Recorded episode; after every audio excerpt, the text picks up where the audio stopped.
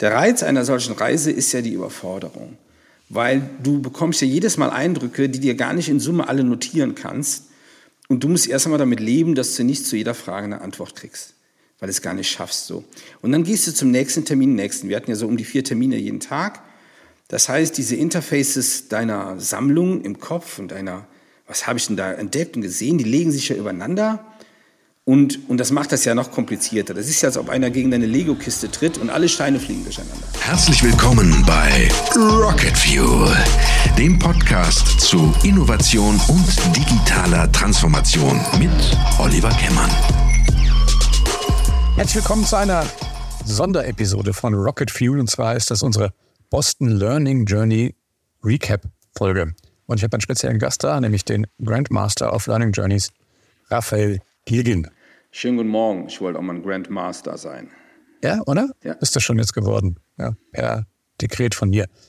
Rafa, wir beide waren in Boston, noch mit ein paar anderen Kollegen und haben eine Learning Journey gemacht. Ähm, steig doch mal ein, was ist eine Learning Journey und warum macht man sowas? Was ist eine Learning Journey? Entstanden ist das bei uns bei Vitra im Jahr, ähm, ich glaube, das war 2015, da war ich gerade ein paar Monate da. Da sagte mein heutiger Boss, äh, Herr Heiko Stahl, Mensch, Rafa, nimm uns doch mal mit auf deinen Reisen, dann sehen wir das auch mal. Und dann habe ich mir damals gedacht, oh mein Gott, jetzt musst du auch noch Reiseleiter machen. Und dann dachte ich mir, aber wie cool wäre denn das, wenn all die mitkommen, das noch mit anderen Augen sehen, dann müsst ihr gar nicht mehr so viel erklären und du siehst ja viel mehr. Und so ist mal die Learning Journey entstanden, die Idee. Das heißt, man geht mit einer Gruppe an Menschen unterschiedlicher Couleur oder Ausrichtung, die aber alle ein Interesse eint, etwas zu sehen, was sie vorher noch nicht gesehen haben, in ein anderes Land, in eine andere Stadt und schaut sich dort was an. Ähm, ging ja durch die Gazetten vor zehn Jahren oder vor elf, fing ja an die Reisen durch das Silicon Valley, hat ja jeder gehört, da war ja so gut wie jeder DAX-Konzern. Und so haben wir die mal gemacht. Wir waren Ost- und Westküste in den USA, wir waren im Pearl River Delta mit Shenzhen, Hongkong, Guangzhou, wir waren in Singapur und jetzt waren wir gemeinsam in Boston. Ja, dazu muss man sagen, wer dich jetzt nicht kennt, Rafa, du bist Trendscout bei der Schweizer Möbelfirma Vitra. Ähm, wir haben schon ein paar Podcasts gemacht, das heißt, wenn man ein bisschen mehr über dich in der Arbeit wissen will, dann vielleicht einfach mal in die alten Episoden springen. Aber deswegen die, die Connection hier und auch deswegen auch deine sozusagen deine grundsätzliche Neugier und diese Idee, sich Sachen im Ausland anzugucken. So, das heißt also im Prinzip, wir sind mit dir durch Boston gereist. Warum Boston? Okay, also ähm, Boston ist eigentlich eine Wette, die immer funktioniert. Warum? Man hat doch das äh, Ökosystem, ähm, was einmal besteht aus den zwei großen Universitäten, dem MIT und Harvard. Dann gibt es da sehr viel äh, Venture Capital ähm, Kapital, also es gibt ja auch sehr viel Geld für gute Ideen, da kommen wir bestimmt gleich noch drauf. Das ist ein guter Indikator. Dann ist es ein sehr gutes ähm, Ökosystem für Gründer. Das heißt, äh, Studenten der unterschiedlichen Universitäten, das muss jetzt nicht das MIT sein, das kann auch die Northeastern sein, haben gute Möglichkeiten in Boston der Ausgründung. Und was Boston da schon natürlich immer war, ein Standort für Spitzentechnologie. Also wenn man mal in die Liste der Patente gehen würde oder in die Liste der Nobel Nobelpreisträger, da ist Boston absolut in der Champions League bis heute. Und ähm, deshalb ist das ein ganz guter Ort, dorthin zu fahren, weil man selbst, ich würde mal sagen, nach sechs Monaten wieder was Neues sieht und Neues entdeckt. Und vor allen Dingen versteht man, ähm, kann man sehr gut ablesen, wie eigentlich Innovation funktioniert. Und Innovation auf dem höchsten Niveau. Du warst äh, auf den Tag genau quasi vor sechs Jahren das erste Mal da in Boston, hast du uns erzählt? Ähm, ich war, genau, es war 2018 genau, war ich das erste Mal, na, Entschuldigung, ich war davor schon mal da, zweimal mit der Christine Kohlert, aber war dann ähm, mit so einer Learning Journey, das war 2018, genau, das letzte Mal zumindest vor der Pandemie da, ja. Genau, das wäre jetzt meine Frage, bevor wir jetzt in die Details gehen, wir wollen noch ein paar unserer Stationen nochmal erklären. Aber was würdest du sagen, so als Overview, was ist so zwischen 2018, also wirklich vor der Pandemie und jetzt 2024, jetzt zwei Jahre eigentlich nach der Pandemie, was waren so die drei größten, äh, auffälligsten Veränderungen, die du festgestellt hast? Das sind ja schon vier Jahre, ne? Von 2018 bis 2024. Was waren die auffälligsten Veränderungen? Ähm Ja, ich würde mal sagen, die, die also nehmen wir nur mal das Thema Robotik. Also Technologien haben einen viel höheren Reifegrad. Das hat mit Sicherheit, mit Computerpower zu tun, mit Hyperscale-Cloud-Systemen und dann auch mit der KI. Das würde ich sagen, ist anders. Was ist sonst anders? Ähm, es ist natürlich auch in Boston ein Ticken weniger los. Also Menschen können von zu Hause arbeiten oder Studenten können von zu Hause ähm, lernen. Ähm, Finde ich, das ist auch ein Unterschied. Ähm, und ich, gefühlt ist die Ambition höher gewesen jetzt. Ich meine, die war jetzt 16 nicht niedrig, aber gefühlt ist die Ambition höher gewesen. Jetzt, wenn man da so durchgeht, mit den Leuten redet. Und, und Ideen, die vor sechs Jahren so weit entfernt schienen, sind alle viel greifbarer geworden. Ich glaube, da kommen wir auch gleich nochmal ein bisschen so drauf, ne, wie die, fragen, wie die das hinkriegen. Ähm, vielleicht nochmal ein kurzer, so ein bisschen vielleicht unsere Zuhörerinnen und Zuhörer mit auf eine Reise nehmen. Also Boston ist ja, ich glaube, einer der ältesten oder einer der ältesten äh, amerikanischen Städte, ist auch nicht so richtig typisch amerikanisch, finde ich. Ne? Also ja. wenn man sich das anguckt, ja. vom Baustil her, es gibt eine richtige Innenstadt. Ähm, auch das, das MIT, also diese, diese technische Universität, der Campus ist quasi mitten in der Stadt. Also man, das ist, kenne ich so zum Beispiel bei uns schon auch von deutschen Städten, was ich zum Beispiel in Aachen weiß ich auch, da ist der Campus auch mitten in die Stadt integriert. Das ist eigentlich untypisch für, für amerikanische Städte. Ne? Was sind noch so Sachen, die dir aufgefallen sind, wo, wo allein schon Boston so von seiner grundsätzlichen Art irgendwie auch anders ist als übliche amerikanische Städte? Boston ist natürlich kleiner ähm, als die anderen. Als wenn man, was kennt man? Da kennt man New York und San Francisco und Los Angeles oder Chicago.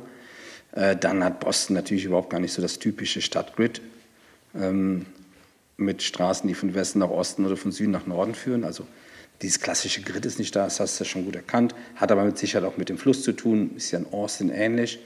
Ähm, dann fühlt die Stadt sich ähm, ja, vielleicht einen Ticken europäischer an, äh, wie andere amerikanische Städte glaube ich, ist auch der Größe geschuldet, aber auch der, der, der Höhe der Gebäude. Auch innerstädtisch gibt es Gebäude, die sind ja nur sechs oder acht Stockwerke hoch und keine, I don't know, 24, 44 oder 64 Stockwerke. Ähm, und es ist überschaubar, man kann sich auch relativ schnell orientieren. Es sind dann auch nicht äh, weite Wege. Ähm, und hat halt, ist auch fußläufig. Also man kann auch durchgehen, durch, ähm, weg durch die Stadt zu Fuß gehen ähm, ohne dass man glaubt, dass diese Stadt für Autos gebaut worden ist. Stimmt. Ja, und die Leute sind sehr blue, würden die Amerikaner sagen, sind sehr liberal, ne? Sehr, die äh, dort sind. Davor sind sie ganz stolz. Schon im Flugzeug sagst du, äh, Dame aus Boston, den mir das erste, was mir erzählt hat, ja, also was da sonst im Land passiert, also das wäre grausam und so, aber wir in Boston, wir sind, wir sind liberal und aufgeschlossen und sowas. Das war dir total wichtig, das zu sagen. Wenn wir jetzt mal die Stationen ab, abschreiten. Wo wollen wir anfangen? Wir haben ja viele Sachen gesehen. Du hast schon gesagt, Robotics, wir haben uns das MIT angeguckt. Wir haben äh, mit Firmen gesprochen, auch Startups gesprochen. Was, was, äh, mit was fangen wir an? Ich glaube, man kann das ja mal clustern. Also wir haben ja angefangen, oder andersrum, wir hatten ja so drei wesentliche Cluster. Das eine war halt der Bildungscluster, wo wir halt mit äh, an der Uni waren und haben wieder mit den Professoren bzw. mit den PhDs gesprochen. Dann war ja das Startup-Cluster, also Unternehmen, die aus dem MIT heraus gegründet wurden ähm, und in der zweiten Seed-Phase sind. Und dann haben wir natürlich mit Unternehmen gesprochen, die schon seit puh, 16, 17, 18 Jahren aus dem MIT ausgezogen sind, wie in Boston Dynamics, die einen ganz anderen Reifegrad haben. Und ich finde, das ist ja das ist eine sehr gute Abfolge oder es sind gute Interfaces, die man so hintereinander legen kann, um dann auch besser nochmal Zusammenhänge zu verstehen. Also auf der einen Seite, wie hängt das zusammen? Auf der anderen Seite gibt es Gemeinsamkeiten, also vom PhD mit einer Idee und einem Gründungsimpuls bis hin zu einem etablierten Unternehmen, ähm, bereichern die sich über die Domains. Und ich glaube, das ist ja, das ist ja der eigentliche Reiz einer solchen Reise. Der Reiz einer solchen Reise ist ja die Überforderung, weil du bekommst ja jedes Mal Eindrücke, die dir gar nicht in Summe alle notieren kannst und du musst erst einmal damit leben, dass du nicht zu jeder Frage eine Antwort kriegst, weil du es gar nicht schaffst so. Und dann gehst du zum nächsten Termin, nächsten. Wir hatten ja so um die vier Termine jeden Tag. Das heißt, diese Interfaces deiner Sammlung im Kopf und deiner, was habe ich denn da entdeckt und gesehen, die legen sich ja übereinander. Und, und das macht das ja noch komplizierter. Das ist ja, als ob einer gegen eine Lego-Kiste tritt und alle Steine fliegen durcheinander.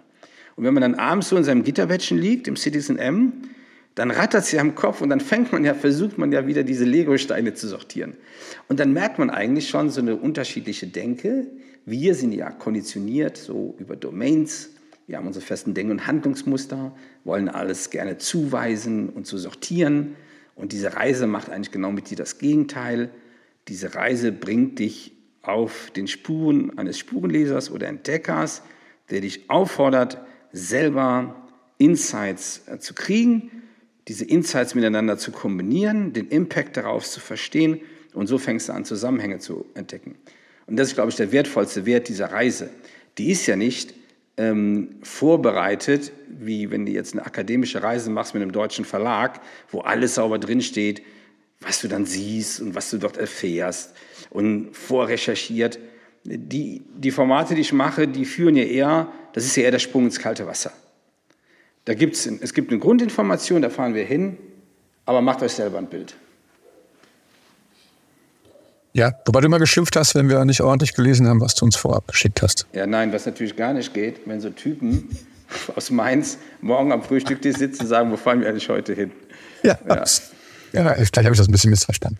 Ähm, ja, aber das, ich fand auch die Reihenfolge gut. So, das heißt, wir waren am MIT. So MIT, das habe ich mir immer, ich weiß nicht, wie ich es mir vorgestellt habe, aber so habe ich es mir nicht vorgestellt. Alter klassizistischer Bau, ne? So könnte auch irgendwo äh, im, im Europa, das, das keine Ahnung, wie viel Jahrhundert steht.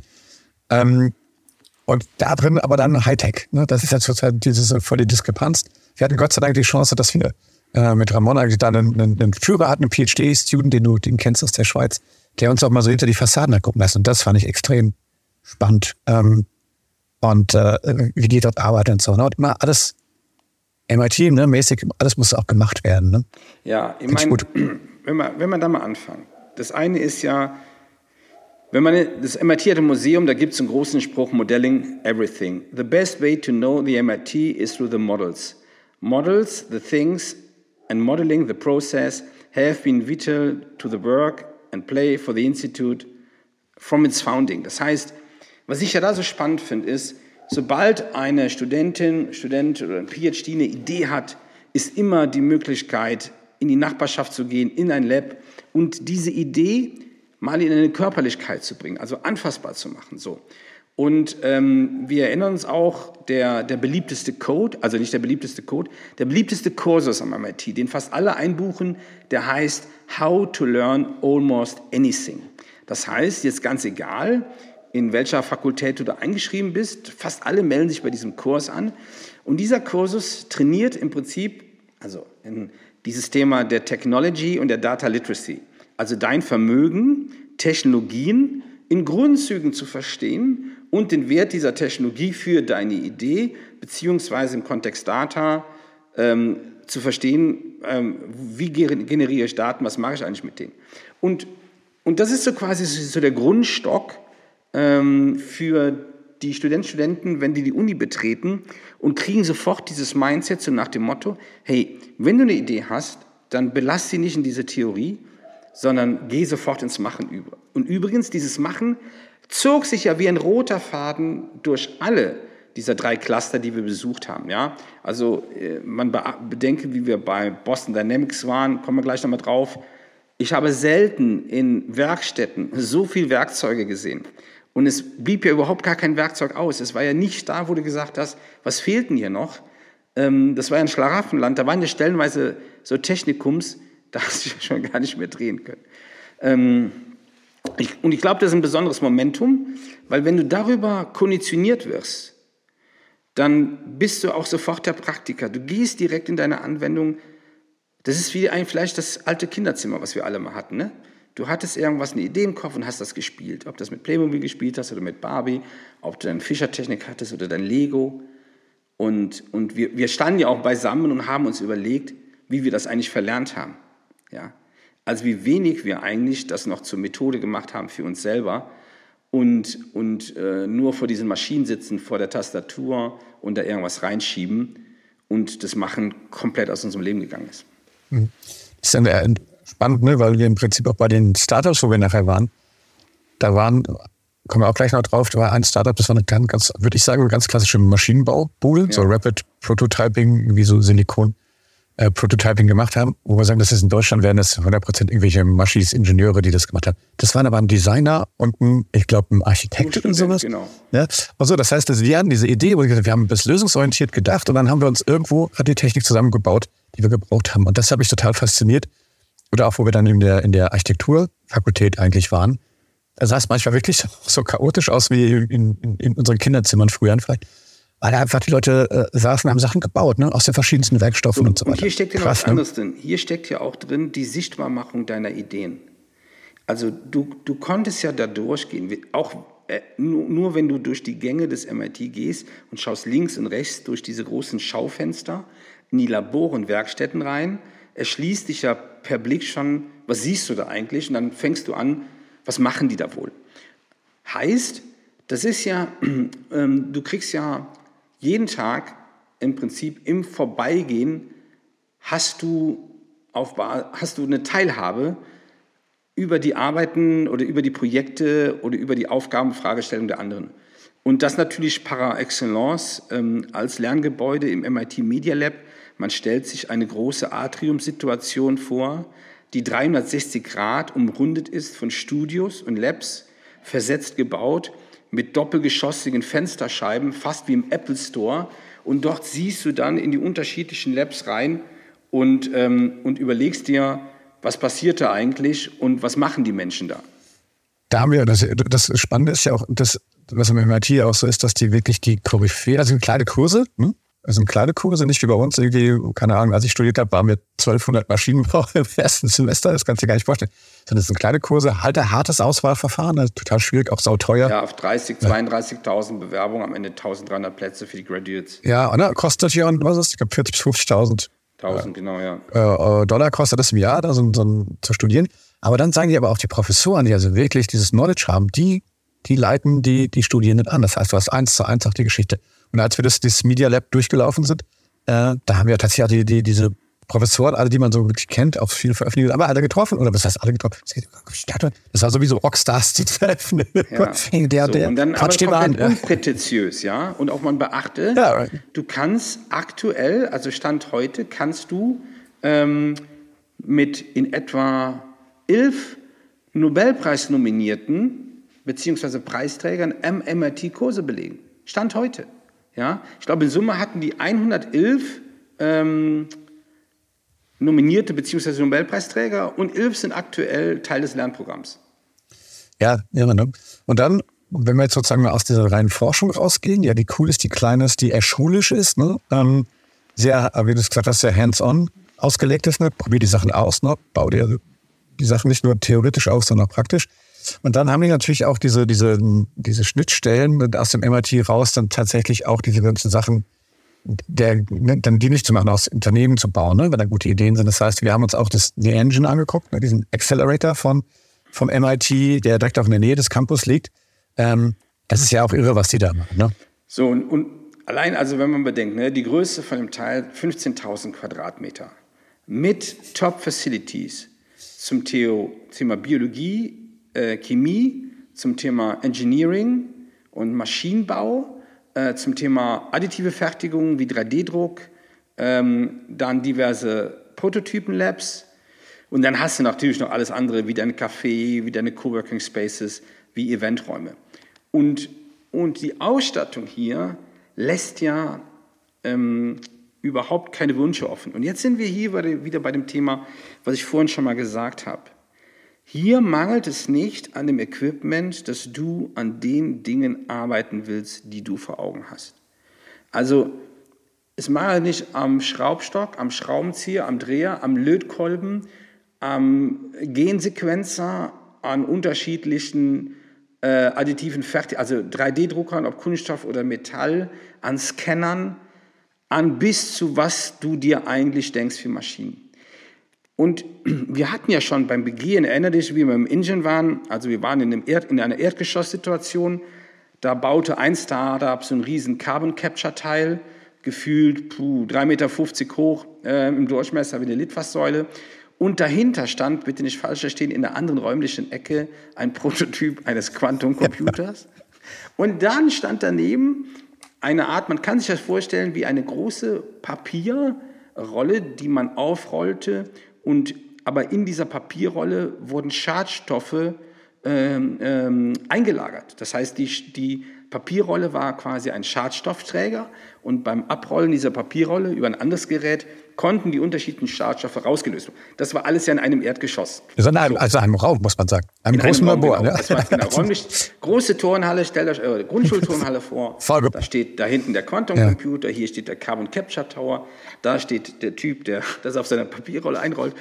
Und ich meine, wir hätten erstmal den, den Besuch der Berufsgenossenschaft und dann hätten wir auch noch den Besuch äh, von der Stadt oder von der Universität, die dann diese Räumlichkeiten stellt, mit, wird uns sehr wahrscheinlich erstmal erklären, jetzt was korrekterweise natürlich nicht alles geht. Also ich habe ja mal Schreiner gelernt, gelernt Unfallverhütungsvorschriften, Berufsgenossenschaft ist wichtig, wollen wir gar nicht drüber reden. Die Schutzbrillen lagen da auch aus, wenn man das an der Stelle genau. mal sagen. Nicht, dass sie Ärger kriegen. Ja, ja. Aber, aber es waren diese Grauzonen. Aber wie gesagt, und und keine Limitierung. Übrigens auch bei Boston Dynamics. Man kann sich vorstellen, das Gebäude von Boston Dynamics ist so von der Grundfläche äh, fast so groß wie ein Hornbach, äh, wie die tollen Baumärkte, die wir kennen. Da ist quasi die, da, da wird am Atlas gearbeitet, an Stretch beziehungsweise an, an Spot, den Hund, den man kennt.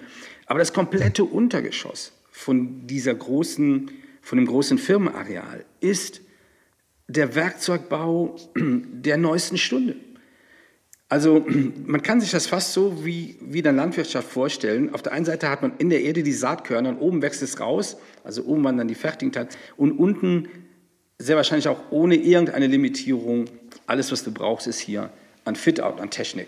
Ja, du bist schon, schon direkt zum Boston Dynamics gesprungen. Ich würde da vielleicht ein, eine Sache noch zu, um den Abschluss hinzukriegen bei, bei ähm, beim äh, The Engine also das Thema Life Science hat eine große Rolle gespielt. Ne? Das heißt also natürlich Laborräume. Ich, ich kenne das jetzt so ein bisschen hier, weil wir natürlich hier in Mainz äh, natürlich mit seit BioNTech natürlich auch das Thema haben, wie schaffe ich Laborräume? Wir sind ganz weit vorne, ja, Innovation City Mainz.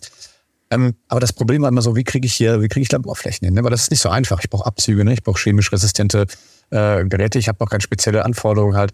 So, und überall, wo wir da unterwegs waren, war das Thema Life Science natürlich da. Das heißt, auch im Engine konnte man sich einfach so meterweise quasi, konnte man sich solche Laborflächen genau, du hast mieten. Die ja, Shared Labs, dann hättest du Lab Suites, die du mieten kannst, aber dann auch die großen analytischen, also die Räume für das ganze Thema der Analytik. Und genau, ja. das, und das auch ohne eine Grenze. Ja, und dann haben die das Wort, ne, das Wort Tough Tech. Ne, das nennen die ja das quasi Technologie, die nachhaltig äh, quasi die Menschheit verändern kann. Ne? Das sind ja ganz unbescheiden aber auch Sachen, wo sie halt auch sagen, das dauert halt, eine, ich baue jetzt die Brücke zu Boston Dynamics. Das sind halt Sachen, wie die Entwicklung von solchen Dingen brauchen halt einfach. Ne? Boston Dynamics jetzt zehn Jahre, glaube ich, irgendwie sind die unterwegs, ne? ein bisschen mehr. Länger. Ja, man braucht halt einfach Geduld. Ne? Und das ist nicht so wie, wie ähm, tatsächlich wie so ein, so ein Consumer Good, wo du sagst, ja, schnell ein Prototyp gebaut und rausgekloppt und morgen am ich Revenue. Revenue ne? Also das, du bringst ja einen guten Punkt. Ähm, wir hatten ja auch die Begrifflichkeit bei Swissnext von diesem Thema Patient Money. Also auch bei The Engine ist es so, bei, bei The Engine zahlen die Kapitalgeber ähm, ein auf einen zeitlichen Horizont von bis zu 28 Jahren. Ja? So, und das, äh, das sichert natürlich dem Engine, dass sie eine stabile Finanzdecke haben, dass sich einer mal eben das Geld rausholen kann und dass man diese Endurance, es ist ja nicht nur mentale Endurance, die einer hat, sondern auch, ähm, es dauert ja auch lange und lange und lange, bis diese Ideen reifen. Also man kann das ja gut an Boston Dynamics sehen, wenn man jetzt googeln wird. Die ersten Videos werden sehr wahrscheinlich von 2010 oder von vielleicht 2009 und wo man dann heute ist, wie lange sowas braucht. Und das, glaube ich, macht dann nochmal den Unterschied. Aber das, auch das ist ja durchgehend. Also diese Ausdauer gepaart mit der Ambition, an wirklich etwas Großartigem hm, zu arbeiten, in Deutschland hätte man diese Begrifflichkeit vielleicht auch des Deep Tech. Und was da dazu kommt, ist ja auch, dass die aufgrund der Universitätsnähe ja die Möglichkeiten haben, den letzten Zugang zum Thema Technologie kombiniert mit dem letzten Zugang zum Thema Wissenschaft. Und nochmal eine Zahl zum Thema ähm, ähm, Biomedizin ähm, oder die ganzen Biolab-Geschichten. 15 Prozent ähm, von all den ähm, von den ganzen Aktivitäten in diesem Bereich sind in Boston verortet räumlich.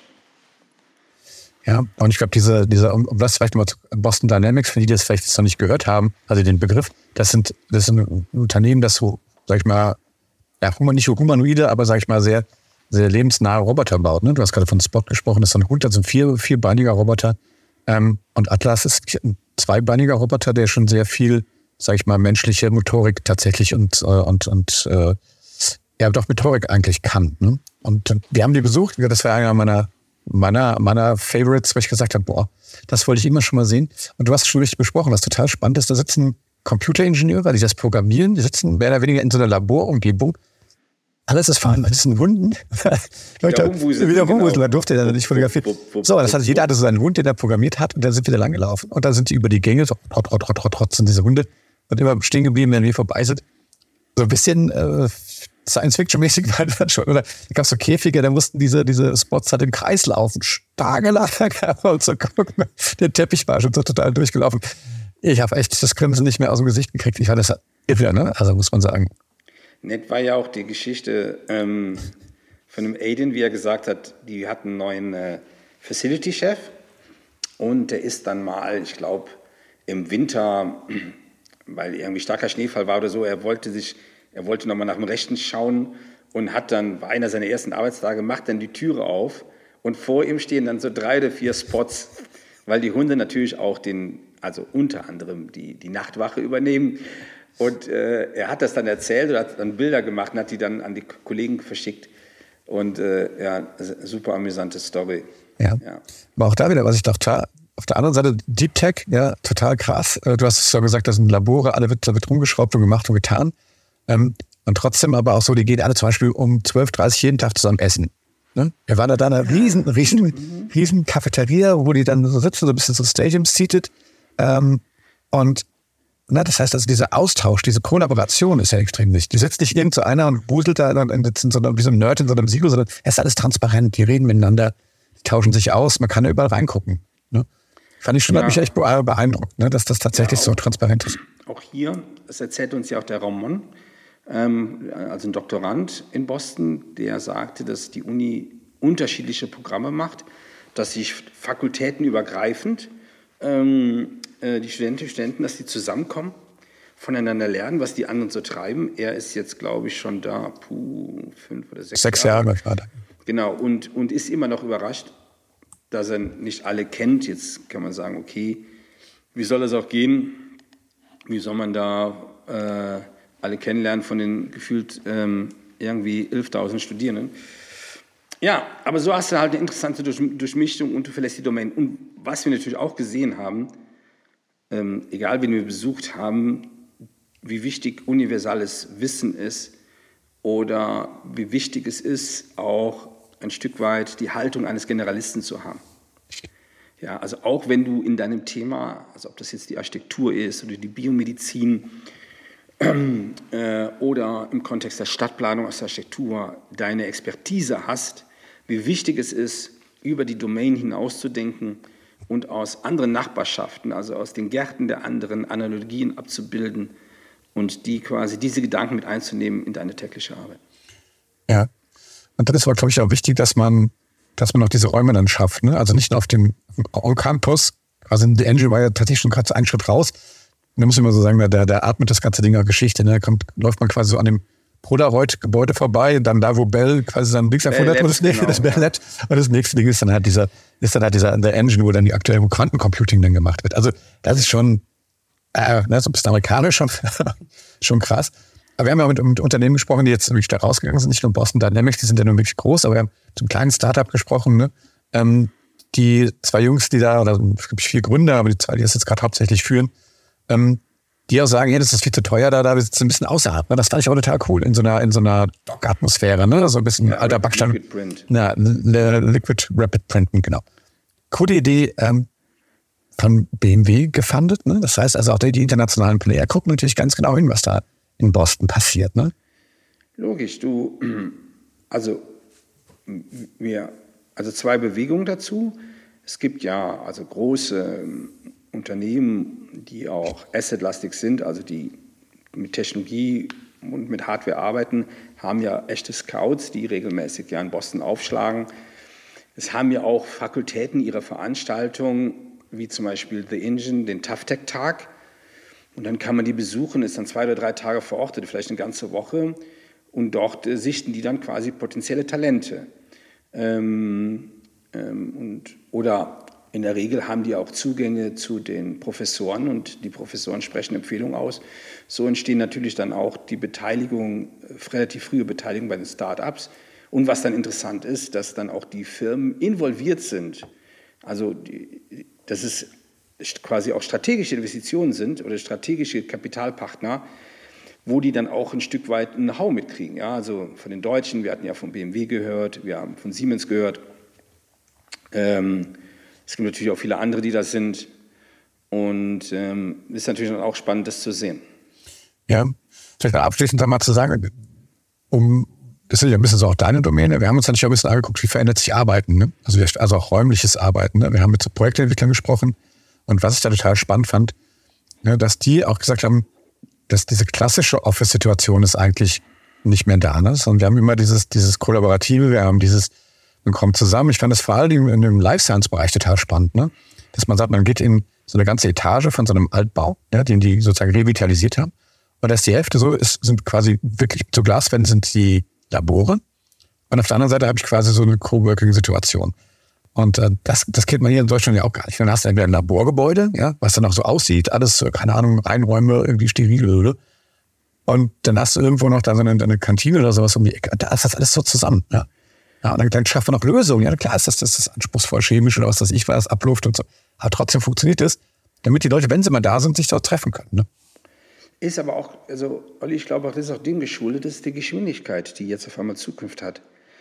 Die, die, ähm, irgendeiner sagte mal zu mir so, der fragt mich so, was ist für deine Lieblingsbürosituation? Und dann habe ich von dieser Bürosituation aus dieser neuen Sherlock Holmes-Verfilmung erzählt, die auch schon 13, 14 Jahre alt ist, wo äh, Watson bei Holmes reinkommt und der sieht ihn gar nicht, weil sein, sein Studio da in London voller Bücher, Pflanzen, Artefakte, äh, vollkommen zugerammelt, die Bude.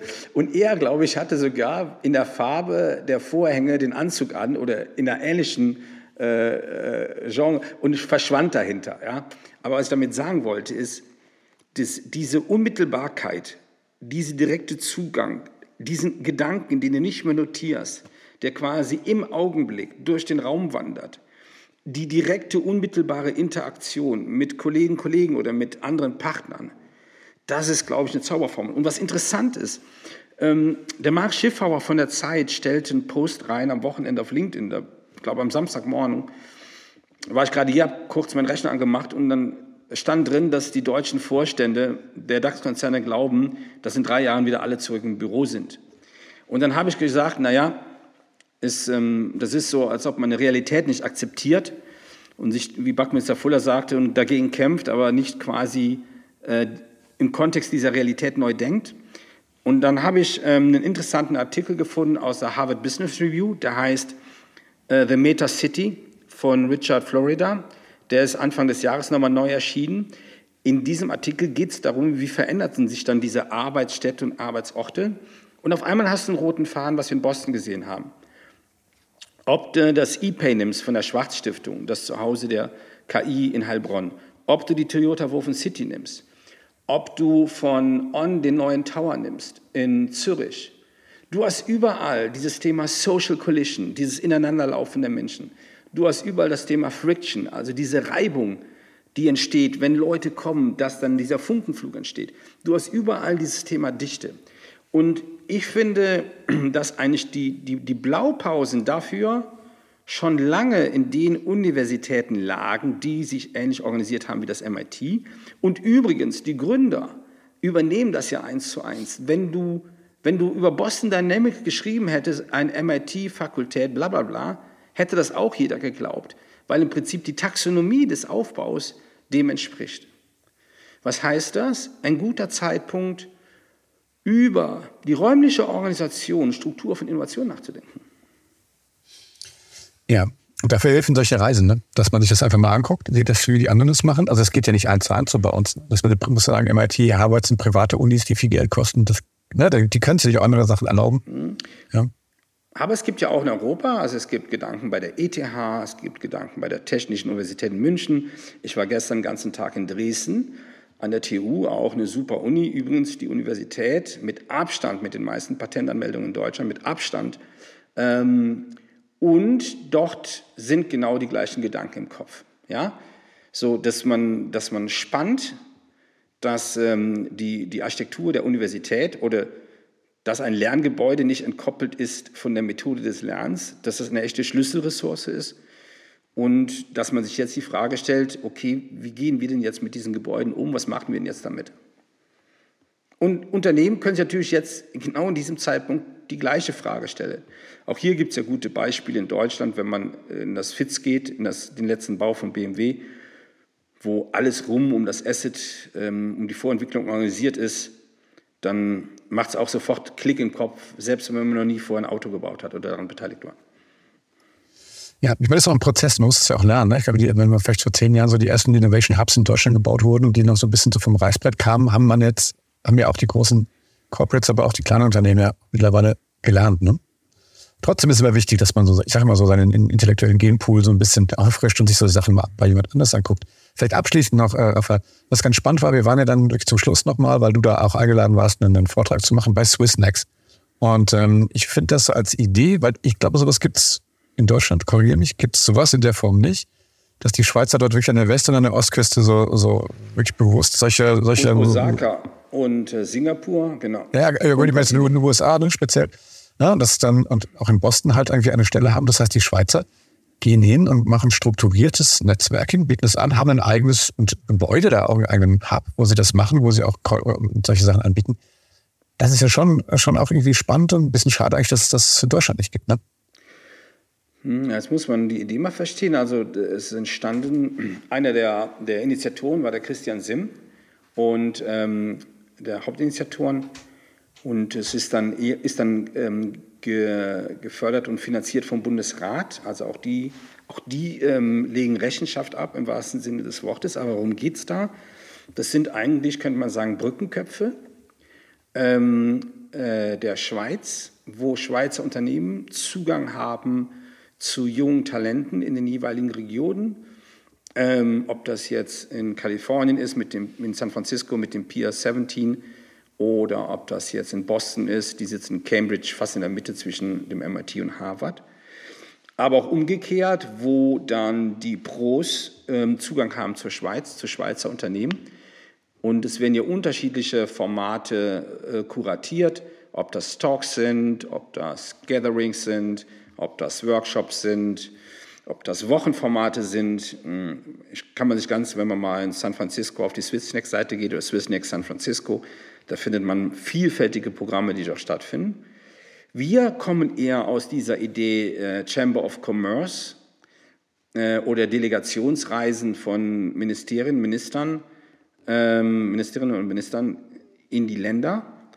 Ähm, es gibt natürlich auch etwas wie den äh, German äh, Accelerator, der ist jetzt in New York, San Francisco. Aber in der Art gibt es nicht. Die Österreicher haben noch äh, die Wirtschaftskammer als so eine Idee ähnlich, aber dieses Swissnex-Modell ist schon, ähm, soll ich sagen, ja, sehr besonders und einzigartig in der Sache. Wir haben auch viel mit denen, von Vitra viel mit denen gemacht. Ja, Cool, aber gut, was nicht ist, kann ja noch werden. Ne? Also das mal, vielleicht hört es jetzt jemand aus der Politik und überlegt sich auch mal sowas. Ähm, um mal von solchen einzelnen Events wie so eine Delegationsreise, die auch cool sind, oder so eine Learning Journey, wie wir sie gemacht haben, vielleicht in so eine Verstetigung von so einer Beziehung zu kommen. Ne? Da lernt man ja viel mehr voneinander. Rafa, also vielen Dank, dass du dir nochmal die Zeit genommen hast für das Recap. Vielen Dank auch, dass ich bei dir in der Learning Journey dabei sein durfte. Ich sehr geehrt gefühlt. Ich habe sehr viel gelernt. Immer, von Menschen umgeben zu sein, die intelligenter sind, wie ich selber es bin. Okay, wo waren die jetzt? Die habe ich jetzt gleich. Aber was auch da verwechselt vielleicht. Ich liebe auch promovierte Maschinenbauer. ah, das ist die so, nochmal einen ganz anderen Blick haben. Ja, das ist verdammt lang her. Nein. Ähm, ja, ein kleiner, kleiner Anspieltipp im Prinzip in Austin ist tatsächlich das Citizen M Hotel, in dem wir waren. Und das kann man vielleicht an der Stelle mal sagen. Cool, schon ein bisschen europäisch. alles voller Vitra-Möbel. in Boston? Ja, in Boston, was habe ich gesagt? Ja, genau. Austin. Austin, ich bin schon wieder, ich bin schon einen Monat später, also wir sprechen uns ja. in Austin. Äh, ja, cool, wir waren ne- direkt nebendran, das fand ich jetzt als kleine, eine kleine Anekdote. Dann diese äh, TG Garden ist, das ist diese Multifunktionshalle, da war jeden Abend entweder ein Eishockeyspiel oder ein Basketballspiel. Jeden Abend. Ich weiß gar nicht, wie man so viel Sport machen kann im Profibereich. du musst das Eis rein raus. Und dort waren in dem Hotel waren immer die Leute, die hatten diese grünen Trikots oder die von den Bruins, diese braunen, dieses Eishockey-Team. Ja. Sehr cool. Wir waren mitten in der Stadt. äh, Es war sehr cool. Wir waren eine tolle Truppe. Ähm, Rafa, vielen Dank nochmal dafür. Ich habe eine Menge gelernt und bitte. du hast schon gesagt, ich brauche erst einen Moment, um das alles verdauen zu lassen. Genau. Und wie heißt das so schön von ähm, North Face? Äh, the Never Stop Exploring. Das ist richtig. Ja, und wenn man, den, wenn man das mal übersetzen lässt von dem Tool, also der, der Vorschussreisende, das ist der Explorer. Ja. Und wir waren doch coole Explorer, oder? Genau. Ja, mit so einem Ja. Tropenhelm auf. Alles klar, Rafa. Ähm, vielen Dank. Schöne Grüße äh, zurück nach Bayern zu dir. Und ähm, ja, ich hoffe, wir sehen uns das nächste Mal irgendwo wieder auf irgendeinem einem schönen Trip. Olli, mach's gut. Ade, tschüss. Bis dann. Ciao, ciao. Bleib's gesund und neugierig. Ja, das war. Oh, pass auf, das habe ich noch siehst du? Habe ich mir extra aufgehoben. Ja, das hängt nämlich in einer Riesenfahne äh, im äh, MIT in der Empfangshalle mit der großen Kuppel. Ja, Das ist ein Lesezeichen. Das ist ein Lesezeichen, genau. Und das ist, äh, da steht drauf Curiosity und Excellence. Und ich finde, das ist genau das, was es ausmacht. Ja, Excellence in Execution, sagt mein Freund Olli Janik immer. Aber gleichzeitig diese Kuriosität, also diese Neugier zu behalten. Ich finde, das ist total geil. Und das habe ich in Boston viel, viel gesehen. Die, die meinen das ernst. Das war's.